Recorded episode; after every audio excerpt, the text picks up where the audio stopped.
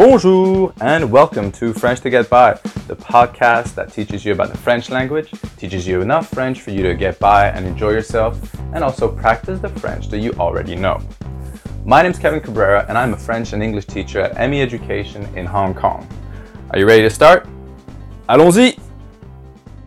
And today we'll be going over the directions of a compass. Now, I do understand that in everybody's life, you don't really use the compass uh, directions.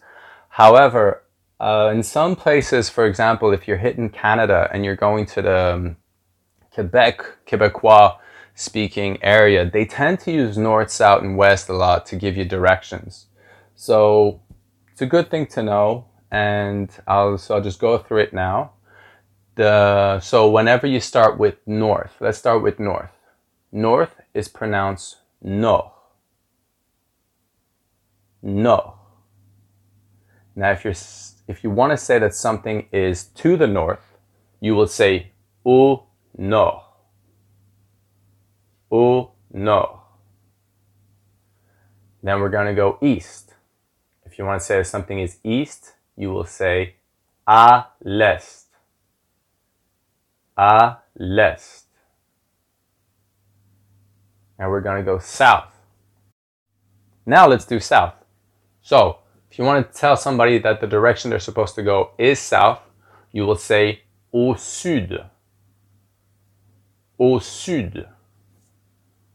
And then finally, we have west, where you will say à l'ouest.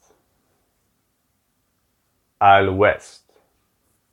Now, a quick thing is if you ever want to say that somebody is not with it, or if you want to say that you are not with it, you will say Il est à l'ouest.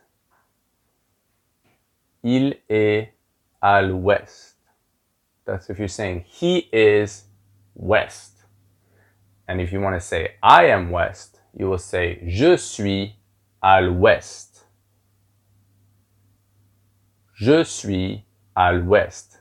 And that basically means that you're not with it today. You know, when there's days when your brain is not switching on, you're really struggling to understand and you're not with it. You'll say, Je suis à l'ouest.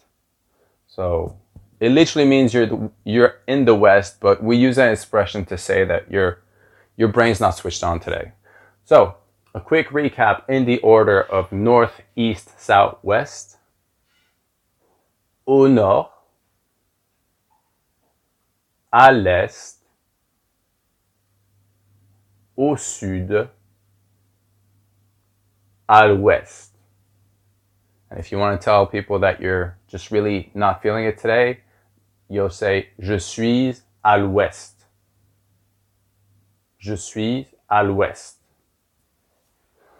Well, that's it for today. Thank you very much. And just like with everything, remember to practice, practice, practice. And I'll see you next time. Au revoir. Book your next class with ME Education through our website, meeducationhk.com, or visit one of our centers in Wan Chai, Mong Kok, and Kowloon City. See you soon!